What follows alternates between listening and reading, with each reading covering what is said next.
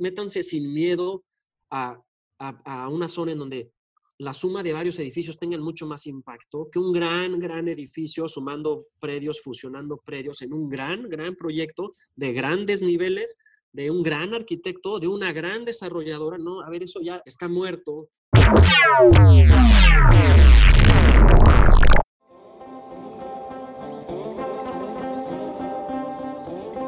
Nuestro invitado de hoy es el arquitecto Juan Carral. Juan actualmente vive en la ciudad de Cancún, donde su arquitectura tomó reconocimiento nacional e internacional.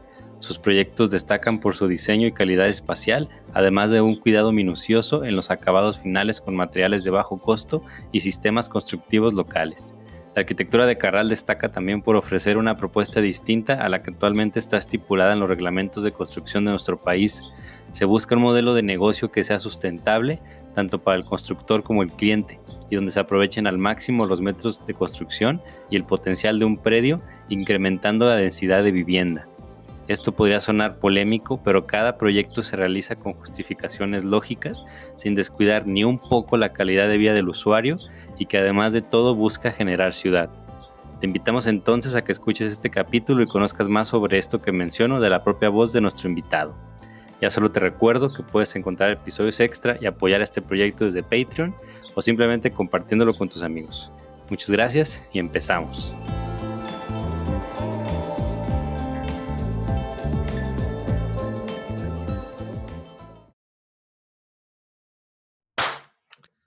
Hola a todos, esto es Ocupo Ciudad, un podcast donde hablamos de arquitectura.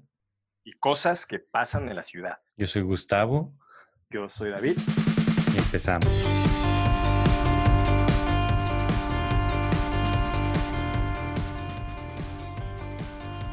Bueno, pues vamos a comenzar diciéndoles que tuvimos problemas con la conexión con Zoom, por lo que los primeros 10 minutos de la conversación se perdieron. Entonces la plática va a comenzar con Juan Carral explicando sus motivaciones para mudarse a Cancún luego de haber realizado su maestría de vivienda en Barcelona. Y gracias a las condiciones que ve en Cancún decide emprender un modelo de negocio para desarrollar complejos de vivienda a escala media. Y de eso vamos a estar hablando con nuestro invitado. Es una ciudad que valga la pena, ya, ya adelante de eso. Pero Cancún, lo que comentaba también otro día es que al, no, al ser una ciudad tan joven, eh, muy interesante. Tú puedes de pronto tener acceso a cosas que en una ciudad tan grande y tan compleja como la tuya no. Eh, que si un amigo tuyo de la prepa resulta que está en, desarrollo urbano, le echas un WhatsApp, le hablas y le dices, oye, tengo esta idea. Y pues eso, esas cosas suceden en, este Cancún y hoy lo vemos varios amigos y yo y parte del equipo, como una ciudad con unas posibilidades enormes para poder desarrollar algo que valga la pena. Eh, con las ideas y tendencias que hoy conocemos de la ciudad, que debe ser compacta, densa, mixta, etcétera, etcétera, ¿no? Entonces en Cancún viste la oportunidad que estabas buscando y empiezas como que a hacer toda esta eh, gestión de proyectos y a buscar clientes y, y, empiezas como esta idea de también hacer una arquitectura social. Bueno, podría dividir en dos fases mi, mi parte en Cancún, como Javier me lo dijo, Javier Sánchez y mi buen mi querísimo maestro Agustín Landa, que nos escucha desde el cielo, este, un entusiasta de la vida, un gran promotor de, de, las cosas. Me dijo, vas a llegar a picar piedra, pero no te des por vencido. Me, decían, vamos a... Entonces, creo que los primeros cinco años de estar aquí, aprendí a construir. O sea, construir es que, a ver, Juan, ahí te va un dinero, tú administralo, tú decide, tú sacas los permisos, tú... Y, claro, entonces... Eh, me alejo un poco de estar a la moda con las, los últimos croquis, las revistas. Estoy en la obra teniendo tres, cuatro, cinco obras al año. Entiendo un poco cómo construir blog sobre blog, cómo van. Entiendo esta parte administrativa y esta carga incómoda fiscal y legal de la obra. Entonces, como era muy fácil comprar terrenos del suburbio en los cotos y, e hice unas 35, no sé, como 30 o 40, 35 casas, hice más o menos como en cinco años. Este, unas chiquitas, unas más grandes y todas para renta o venta. Y aunque eran del suburbio y estaban desconectadas con la ciudad, trataba que por lo menos arquitectónicamente tuvieran algún chiste, ¿no? Unas para clientes, otras promociones nuestras, pero yo no dejaba de estar viendo al centro y al centro y al centro y tenemos que hacer algo con el centro. Y la segunda etapa es cuando un poco, sí, me empodero, también entra gente al gobierno cercana y puedo proponer algunas ideas, y empiezo a hacer las cosas en el centro. Este, todo está en tu cabeza. y claro, en la confianza y en la de un inversionista que te da un dinero para que tú conviertas ese dinero en un bien inmueble que tendrá unas características que ojalá puedan ayudar a, tu banqueta, a tu ciudad, al que vive ahí, y sea un edificio que le dé tiempo el valor de estar ahí en la ciudad, ¿no? Como los barrios que conocemos en tu ciudad, la colonia La Providencia, la Americana, etcétera, etcétera. Creo que el tiempo les da valor porque entonces se vuelven a memoria urbana y demás. Eso yo pues, me encanta y creo que no tiene que ser ningún genio para hacerlo. Claro que hay buen, mejores edificios que otros, pero hacer un buen edificio para la ciudad no debe ser tan complicado y no lo veo como un, este, una cosa en donde solo los grandes arquitectos harán esas grandes obras maestras. No, yo, yo sí creo que entre todos podemos renovar la ciudad con edificios bien educados, eh, sencillos, bien orientados y flexibles, y no con las grandes obras de arte que luego ni se hacen ni se construyen, son más caras y son un desmadre. ¿no?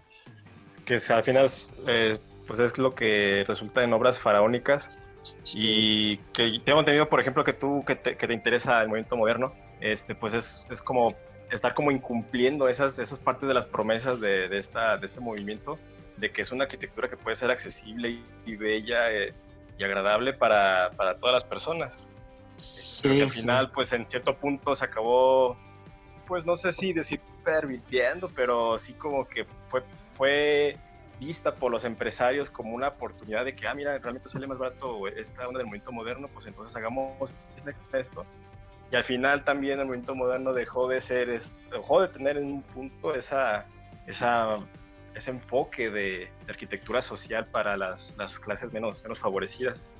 Creo que si algo tenía el movimiento moderno en su era una fuerte vocación social porque un gobierno y un estado protector ocupaba esta arquitectura barata que dices para brindar de bienestar a, la banda. No quiero andar en esto y tampoco soy un especialista, pero sí me interesa el movimiento moderno por, bueno, por muchas cosas, porque además lo tenemos más cerca y porque las técnicas constructivas son las que seguimos usando hoy. Que hubo cosas no tan correctas del movimiento moderno en donde, pues sí es cierto, la ciudad no podría ser como Brasilia, en donde separas los usos, en donde el automóvil es la prioridad, eso lo aprendimos. Entonces que, creo que hoy es un momento increíble, 2020 es una época increíble para entender y tomar lo mejor de cada momento y, aprovechar la relativa estabilidad económica que ha tenido o tuvo el país hasta hace dos, tres meses o hasta que ganó el PG para, para intervenir la ciudad. Porque además yo trabajo con una escala muy pequeña y creo que los grandes proyectos se frenan cuando hay incertidumbre, pero los pequeños proyectos en donde a tu primo le pides un millón de pesos y al otro tío y al amigo y otro, y cada quien le pone un millón de pesos para hacer un edificio de seis, esos proyectos pueden seguir adelante. Por eso yo también me encanta la escala y hablaré más adelante de eso, la escala de los proyectos.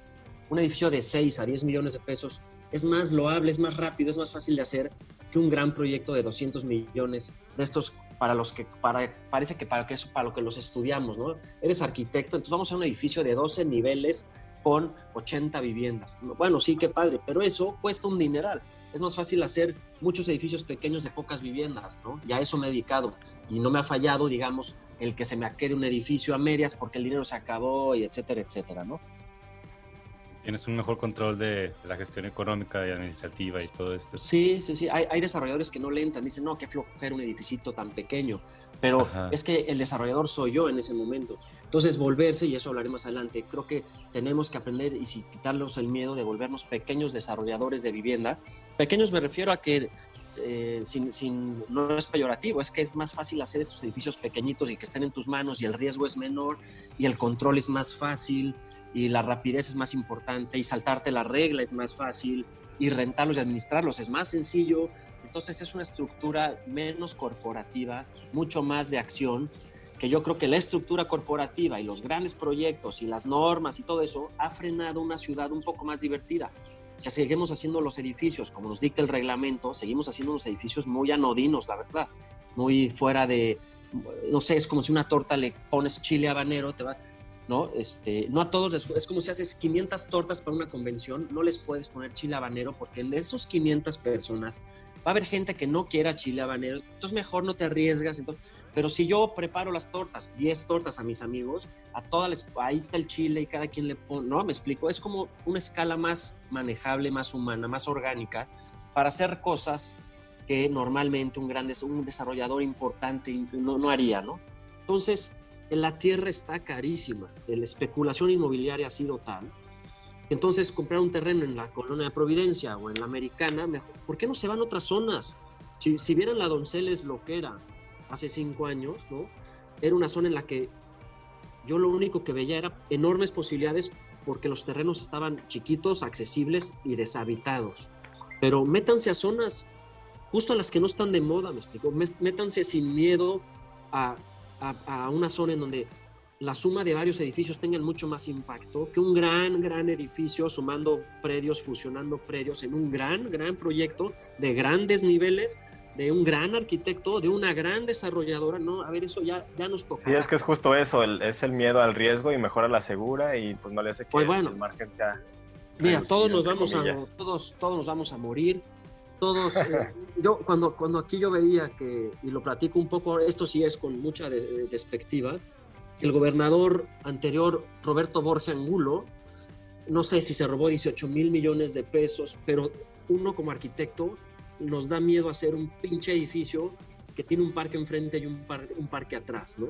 Entonces tú estás, en un Cancún que está muerto, está congelado en usos de suelos obsoletos, como pueden ser zonas similares a barrios de tu ciudad, Guadalajara, que ahí no hay actividad inmobiliaria, pero en ese momento, recuerdo esa noticia donde el gobernador se robó 18 mil millones, pero yo no puedo hacer un edificio de cuatro pisos.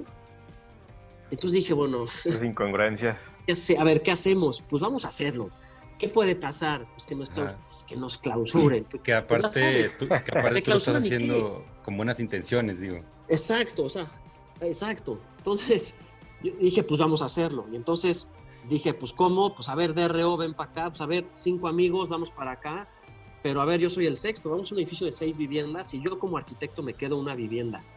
Así, o sea, así llegas y así te la crees y, y luego dices, no, pues qué miedo, pero ya que estás empezando, todo está en la cabeza, todo está en la cabeza, en lograr las cosas, en hacer las cosas. Y claro, tuve suerte, tuve un momento en el que Cancún estaba creciendo hacia afuera, nadie hacía nada en el centro. Y entonces así empezamos, de uno en uno y de uno en uno. Y ayuda muchísimo el inversionista, hablando de las cosas, es de la fórmula, es el arquitecto desarrollador. Entonces el, el inversionista valiente, comprometido con un proyecto que, tenga impacto en la ciudad, ¿no? Que, diga los coches, a mí me vale, quien quiera vivir en mi edificio, deja su coche afuera, mi edificio va a tener un comercio abajo porque es lo que conviene, ¿me explico? Ese perfil de inversionista no está tan fácil de encontrar. Yo lo tuve, nos dejó temprano, mi primo Juan murió hace un mes, un cuate de mi edad, imagínense, con un entusiasmo, una, una locura por la vida, con una posibilidad económica también de, de hacer estas cosas. Le dio un infarto, murió hace poco y nos deja a todos una gran, enorme eh, ahora, ahora tarea de poder seguir estas ideas. Gracias a él hicimos Donceles. Eh, él fue el primer inversionista y, me dijo, no, primazo, vamos, no vamos a hacer un edificio, vamos a hacer un proyecto de impacto social que, hay que involucrarnos con los vecinos.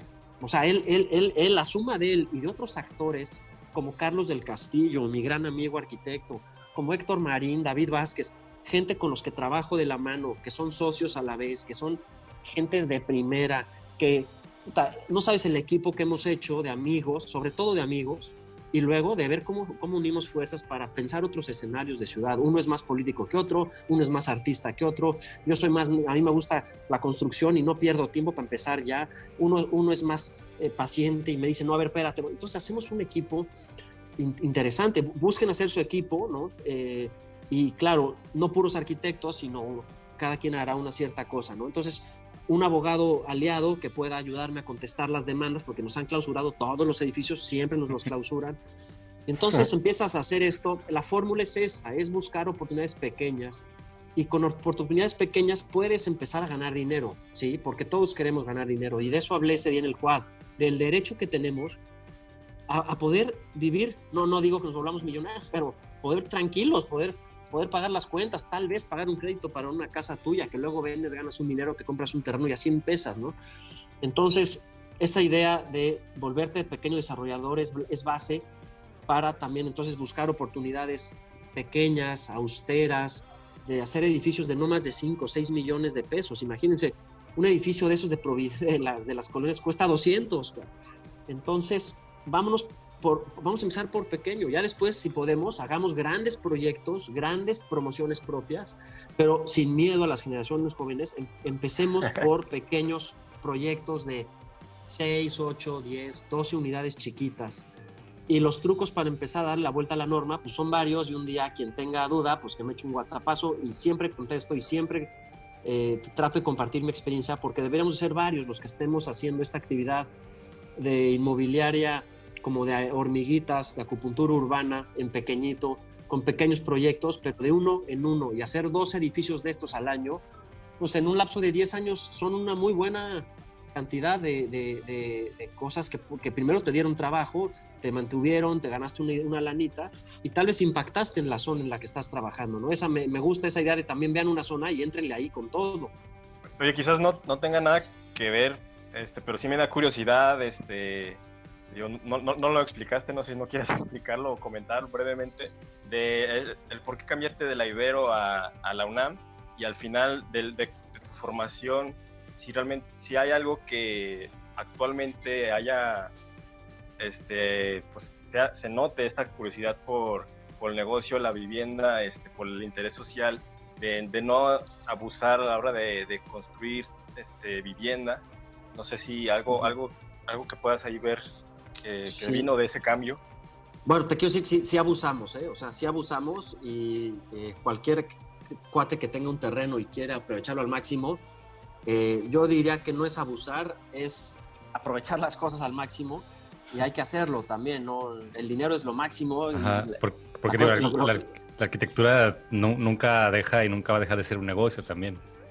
Es que evidentemente en, la actividad de la construcción y la, sobre todo la vivienda, en los últimos años sabemos que ha sido, bueno, antes las familias pudientes construían estos edificios que le llamaban casas en renta o casas en alquiler y era un edificio familiar y porque no hay un régimen de condominio, ¿no? En, los 40 o en los finales de los 30, no, en los 50, perdón, en 57, si no me equivoco, Mario Pani trae esta figura legal del condominio y, resulta en ese momento que tú podías tener, ahorita regreso a tu pregunta de regreso, el condominio dice, tú no, tú puedes tener una propiedad individual allá arriba en el aire, y eso transformó completamente la dinámica inmobiliaria, de eso hablaré también este, después.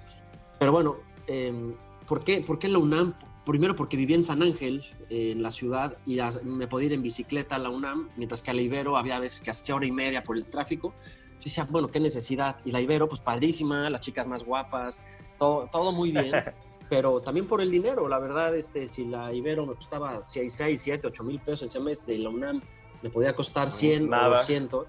Entonces yo decía, bueno, pues a ver, jefe, métele un ahorrito esto y luego me lo das. O, o sea, no quiere decir que no podían pagar a mis papás, gracias a Dios, mi papá siempre con una vida austera, pero siempre se pudo hacer las cosas, pero eh, la UNAM, pues es que hay que caminar allá abajo para decir por qué no voy a estudiar aquí, ¿no? Íbamos con mi buen amigo Jorge Ambrosi de Libero, nos cambiamos los dos juntos para allá y nos pasaba él también del sur, ¿no? Y entonces caminábamos en la UNAM, de nerds dibujábamos en la UNAM, este, veíamos las exposiciones del taller Max Cheto, veíamos los concursos entre talleres, y tú decías, pues, ¿por qué no estudiar ahí? Y tramitamos el cambio, fue un relajo, ya sabes, te atrasas, te la ponen de jamón, pero sí, claro. valió la pena muchísimo, ¿no? Y en mi formación, pues, bueno, me considero mucho más en la parte, o sea, yo creo que la, la Ibero es, es un segmento de gente este, muy bien protegido, muy, ahí están los guapos, está todo, los mejores maestros, está muy bien, y la UNAM es un reflejo de nuestro país, y más vale que vayamos entendiendo eh, cada quien a su medida, porque yo tampoco lo entiendo muy bien, pero que nuestro país es así de complejo, así de diverso y hay unas necesidades que si los de arriba no voltean a ver los de abajo, pues no, no, no, esto no va a progresar. Entonces me interesaba, evidentemente yo era el más fresa de la clase, puede ser, bueno, tal vez no, pero por sí de los más fresas, y me interesó mucho esta cosa de, de de estar en la UNAM por todo lo que implica la UNAM, la máxima casa de estudios, las instalaciones, la arquitectura. La, para mí era una, una, parte de México que me parecía muy atractiva en el 99 o 2000 que me cambié, después de estar viviendo en Cancún y en, y en Cuernavaca y no conocer la ciudad. Entonces para mí esas, esas épocas de universidad fue conocer la ciudad y empezar a entender que Cancún fue un, un, así un lapso de la vida, pero que el, país es mucho más complejo y que la arquitectura tiene esta vocación y es una herramienta que puede transformar socialmente ¿no? la, las cosas. En un momento regresamos. Solo quiero recordarte que puedes apoyar este podcast desde Patreon. Patreon es una plataforma digital donde te suscribes y das una aportación de manera mensual a cambio de beneficios exclusivos. Entre esos beneficios se encuentran episodios extra mensuales, los cuales grabamos con invitados que ya conoces o invitados secretos. Por ejemplo, hemos grabado con Lorena Darquea, César Bejar, Rebeca López Vera y Sergio Ortiz, y próximamente habrá nuevos. Para suscribirte, entra a patreon.com diagonal Ocupo Ciudad o encuentra el link en nuestro perfil. Te haces una cuenta, te suscribes y listo. Nosotros usaremos tu aportación para mejorar la producción y contenido de Ocupo Ciudad. Sin más que decir, regresamos.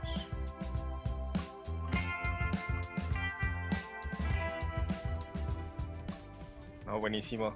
Pues eso que estás haciendo, pues es, completamente disruptivo ahorita que también está muy de moda esa, palabra y esas acciones, pues es, esa manera de, como contrarrestar el, así que el, sistema, pues es algo que, pues, como dices, no cualquiera lo está haciendo y pues es... Oye, pero lo que mencionabas ahorita, este, es que no sé si quieras comentar algo más de que del tema de la gentrificación, pero eh, esta manera de, de construir a una escala no abusiva, es como ya dijimos, de esas torres de cientos, de decenas de metros o de, pisos más bien, como que es un tema que ya no es costeable ni redituable ni eh, urbanamente este, conveniente. Pero estos, estos desarrollos, ¿crees que sean como una manera de, contrarrestar estas ideas gentrificadoras o que es una, una versión más light que es, que es más bien más benéfica de, de la gentrificación, el tener edificios de 4, 5, 6 niveles, pero que se acoplen a una, a una idea más de vivienda local, de, de barrio, como dice.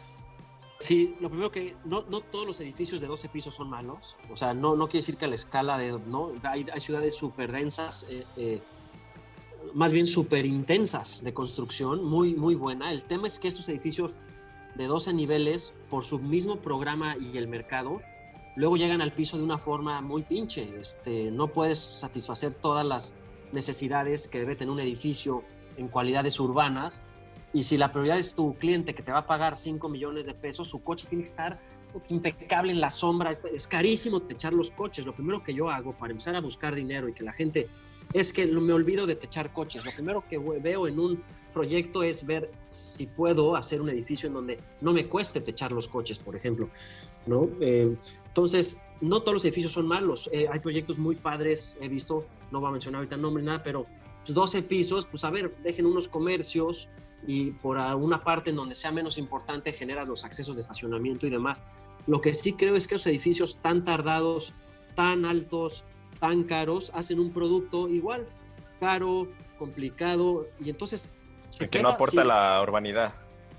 Pues punto que sí, o sea, sí, pero, pero de pronto a mí rento más rápido yo unidades de 35 metros en 6 mil pesos que tal vez el desarrollador de estos edificios de depas de 120 en 15, 16, 18, 20, ya no se encuentran las cosas. Entonces, por la, por la simple sentido común de escasez y de hacer las cosas más baratas, a ver, el, reto es cómo hacer la vivienda más amplia y más bonita de 40 metros cuadrados. Sí, lo que comentábamos de que, tenemos... de que, no, o sea, que por eso los reglamentos tal vez ya no están actualizados, o sea, por, esta, por exactamente esto que dices, de que ya cuántas gente realmente pueden pagar 15, 20, 25 mil pesos por un departamento, a veces ni siquiera una casa.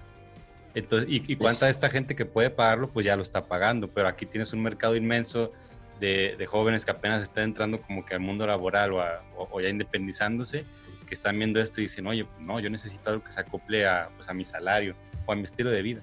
Sí, y, y, luego las densidades, la palabra clave para el gobierno sería, gobierno, si nos está escuchando alguien del Colegio de Arquitectos, hace poco fui a su ciudad, hicimos un taller ahí interesante con Tania Quirarte, ¿se acuerdan? Y, eh, Ateneo, y muy sobre esto, sobre, y fue gente de, y claro que del gobierno y demás, y dicen, sí hay que modificar las densidades. Mucha gente cree que la densidad es más pisos, ¿no? Si ahorita piensas en un edificio denso, a ver, ¿qué es más denso? Ahí les va. O sea, un edificio de 10 niveles con 10 viviendas o un edificio de 4 pisos con 12 viviendas, ¿no? Eh, automáticamente crees que la densidad te da más niveles, te da, me refiero al mismo terreno, ¿eh? Me refiero, es más denso un edificio de, o sea, un mismo pastel lo partes en más rebanadas. Yo lo que quiero es que si me dejan construir mil metros, yo no quiero hacer 10 viviendas de 100, yo quiero hacer 20 de 50. ¿Me explico? Eso es un edificio más denso, con la misma intensidad de construcción. Pero a veces ni los del desarrollo urbano lo entienden. Sí, porque, se, porque se van al reglamento de que no, pero aquí dice esto y así. ¿No? Está no, muy a ver, clavado te el paradigma ahí. no, es- a ver, pero es matemática pura y por favor entendemos esto de una vez. O sea, o sea, tu cos, ¿recuerdan lo que es cos y cus? Eso se maneja así ahí, ¿no? Cos Sí. y cus Sí, es, sí. es el desplante y los niveles, ¿no? Sí, Pon tú que te dejan construir mil metros en un terreno de la colonia americana, ¿ok? ¿Tú puedes construir mil metros? Ah, pero te dejan hacer dos viviendas, cabrón.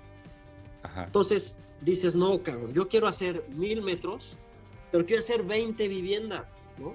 Sí, Si yo hago dos viviendas de 500 metros, porque hay que usar el potencial completo del terreno, el que te lo vendió no te lo vendió baratito para que le pierdas potencial. Potencial me refiero a que puedas construir ese máximo de metros cuadrados que te dejan. Entonces, pon tú que dos viviendas de 500 metros, pues van a tener cada una que como 5 WCs, ¿te, te suena lógico? sí, ¿no? Cada, cada vivienda de 500 metros, mínimo 5 WCs. Y tal vez tenga 5 coches, ¿estás de acuerdo? Una vivienda de 500 metros, ya le pones 5 coches, ¿no? Bueno, le dices al de municipio, le dices, yo no quiero hacer dos viviendas de 500, güey. O sea, a ver, quiero hacer 10 viviendas de 100, ¿ok? Van a ser los mismos WCs y los mismos coches, y es lo que más te preocupa. Los pinches coches siempre es lo que más nos preocupa a todos, ¿no? Pero no, no se puede. No puedes hacer 10 viviendas de 100. Tienes que hacer dos de 500. La norma, la ciudad hoy está en esta paradoja, ¿me explico? Y yo lo que hago no son 10 de 100, hago 20 de 50. ¿Ok? Entonces le damos la vuelta a la norma tres veces para poder hacer un producto que, claro, Pero, entonces... ah, Digo, dime, pero dejando claro que, que esto no le quita calidad de vida. O sea, No, pero una vivienda de 50 metros Ajá. cuadrados flexible, con ventilación cruzada, con... O sea, a ver, en Europa de ese tamaño son los, los departamentos, o sea, hasta menos. hacer un departamento de 300 metros, bueno, haz de cuenta que est- est- estamos como en el siglo pasado, de- de- esa vivienda ya es insostenible. Sí, ¿Me o sea, lo que comentábamos del lujo de que no, o, o sea, el lujo no se va siempre a, a materiales o a de que ah, tengo un cuarto de 30 metros, sino el lujo también se va a que mi casa está bien iluminada, está bien ventilada, todos, todos mis muebles Sí, funcionan bien, o sí, sea, sí, aquí puedo habitar bien y, y no necesito este, 80 metros de sala, o sea, tengo aquí un espacio en el que puedo descansar y el que yo estoy a gusto y que se acopla ejemplo- a mi estilo de vida y a mi salario. Sí, sa- ¿sabes qué es un lujo en Donceles? En tu vivienda de 35 metros, no celebrar una fiesta, celebrar tu cumpleaños en la azotea con una alberca y una vista poca madre y conocer más gente. Eso para mí se me hace más lujo que celebrar tu cumpleaños en un pinche salón de fiestas de estos aburridísimos, que, que lo que abre las puertas y huele humedad, ¿no? Aquí en Cancún, que nunca se usan, que tienes que apuntarte en la bitácora porque el poli, ¿no? Digo, no, Sí. no podemos hacer algo un poco más orgánico, no, no podremos celebrar nuestro cumpleaños en la azotea de un edificio con un atardecer poca madre. Bienvenidos otros, ¿no? No, no, no está el poli, tú pasas, no pasas, no, está reservado. Para mí ese es el lujo, o sea, pero para mí yo creo que para mucha gente, ¿no? No es que me sienta este, único en estas sensaciones tan... Seamos más sencillos, es que es como vivir más, un poco más sencillo, ¿no? Este, para mí es el lujo y lo que hemos hecho es entonces es ocupar la intensidad de construcción, regresando a la pregunta, ¿no? era y, y burlar la norma para hacer 20 viviendas de 50 en vez de 2 de 500, que es lo que nos deja la norma. Mucha gente dirá, pero ¿cómo el régimen de condominio? Bueno, justo lo que hacemos es un portafolio de inversionista de edificio pequeñito para que sea fácil de financiar. Hacemos edificios de 5 y 6 millones de pesos en Donceles, que es una la nota, pero no es tanto. Si estás hablando de un inversionista, juntas a tres amigos de 2 millones de pesos y ya hacen un edificio, ¿me explico? Entonces, con esta lanita, en vez de vender eh, y el régimen de condominio y el desmadre, pues no, te haces una, una propiedad sola, que lo es dueña una empresa o una copropiedad, y entonces también como copropietarios y como dueños de todo el pastel, nosotros fijamos las reglas, nosotros decimos, hoy hay una pizzería que quiere entrar al local comercial bajo, pues que entre, no, no es de que hoy el régimen, hay asamblea del régimen y el típico hay, un, hay cinco güeyes, pero uno no quiere la pinche pizzería, ¿no? Entonces, el régimen de condominio es bueno, pero ha venido también a complicar las cosas muchísimo. Estos edificios chiquitos no tenemos régimen de condominio, se hacen para rentas y te, hace ser muy versátil. Entonces empezamos a, subsidiar rentas en, en, eh, subsidiar rentas en locales comerciales, a meter rentas, eh, a subsidiar eh, muchas cosas y hacer un- a romper esquemas de negocio que una empresa de esas grandotas no pudiera hacer. Entonces les eso- recomiendo, hay una oportunidad enorme Ajá. de volverte el, el pequeño desarrollador inmobiliario. Y esto, ¿crees que también, o sea, el hecho de que hayan podido y demás, también se debe en parte a, a la ciudad de Cancún, ¿no? Que como dices de que eh, bueno, comentabas de que acaba de celebrar 50 años, pero como sigue siendo una ciudad en desarrollo y no ha tenido como que esta explosión eh, de población, digo que se ha crecido mucho, pero no, no, no comparable como a, a, Ciudad de México o, a otras grandes ciudades, te, te, permite hacer este tipo de, de, cosas, ¿no? sobre todo a lo mejor lo que comentas de los coches, de que como sigue siendo una ciudad que sigue horizontal, pero que la mancha urbana no se ha expandido tan monstruosamente, se sigue permitiendo esta idea de querer, de querer enfocarse más en las personas que como que en vehículos o, o tipo de movilidad.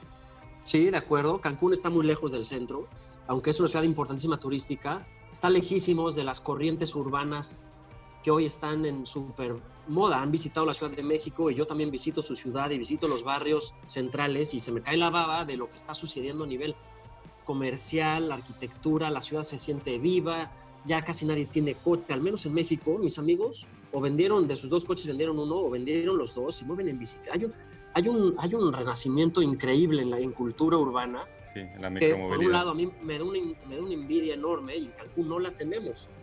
¿Por qué? Porque el calor no te permite tal vez estar tan al exterior. O sea, no puedo llegar a una cita en bicicleta yo. Llegas, o sea, llegas empapado, pero das cuenta que te metiste en agua, ¿no?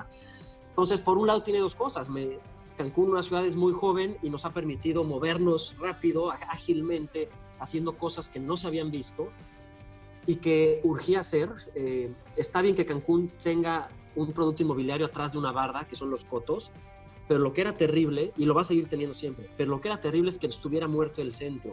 Entonces, claro que ayudó meterme al centro un poco a la necia y un poco rompiendo las, las reglas, este, tan, tan la rompimos que cambió la norma y ahora nuestros edificios pueden ser legales. Eso fue algo que no concluí hace rato, pero cambiamos, no cambié yo, pero se cambió la norma con el Implan, con este, Carlos Díaz Carvajal, con gente cercana, con Jorge Jame, que en desarrollo urbano, todos decían, es que estos edificios no son tan malos, ¿por qué no hacemos una ciudad de esto?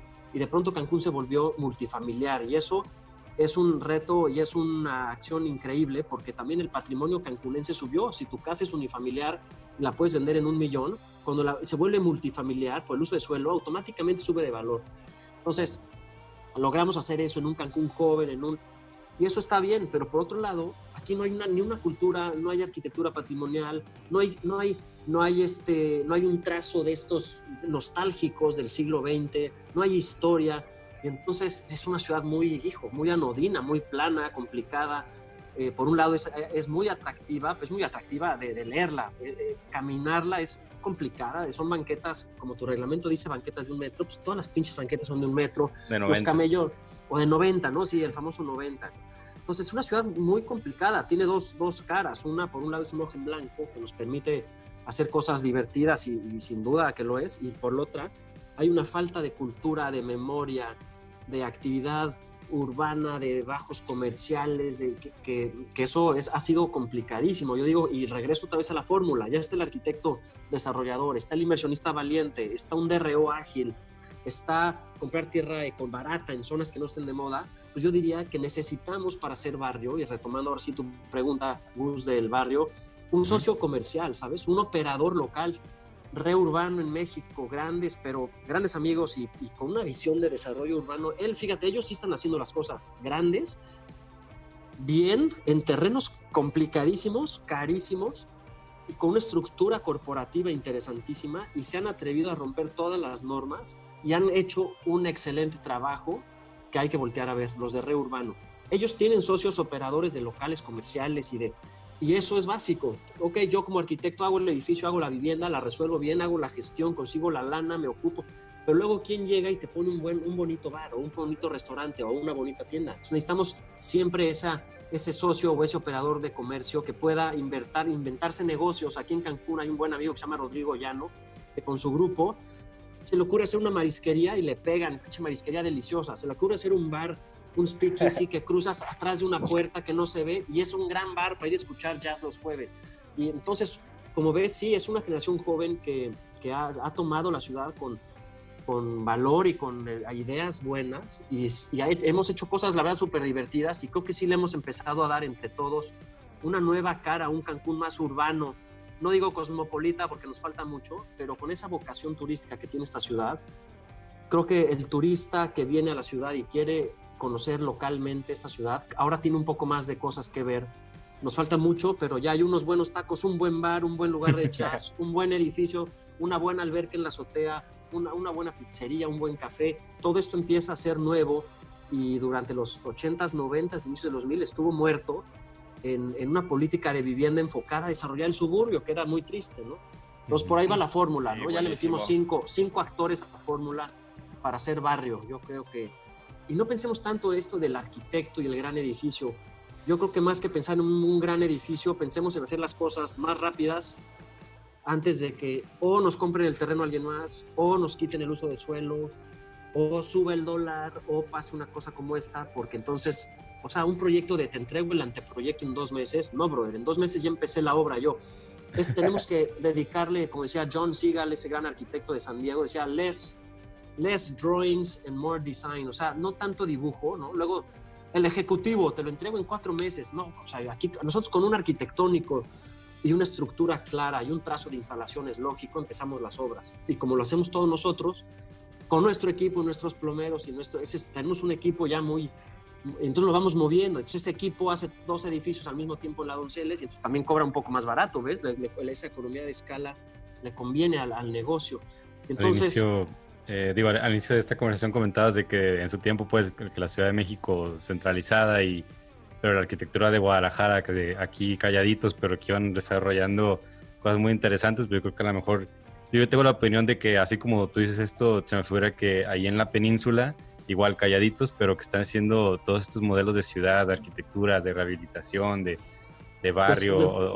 sí, bueno, me preguntaba sobre Mérida, ¿verdad? También, este Mérida, aunque Mérida y Cancún son dos cosas completamente distintas, yo entiendo que lo veas como que cerca, ¿no? Estamos a cuatro horas en, autobús, son dos estados, es como, es como decir México y Guadalajara, ¿cómo, va la arquitectura por allá? Pues dices, no, cabrón, a ver, los de Mérida hacen sus cosas, aquí en Cancún es completamente otra cosa, pero sí es cierto que hay mucha inversión yucateca en, en Cancún y en la Riviera Maya, y todo ese talento yucateco que no es poco, claro que ha venido aquí a hacer unos edificios que valen la pena muchísimo, ¿no? O, resorts o restaurantes o cosas así, ¿no?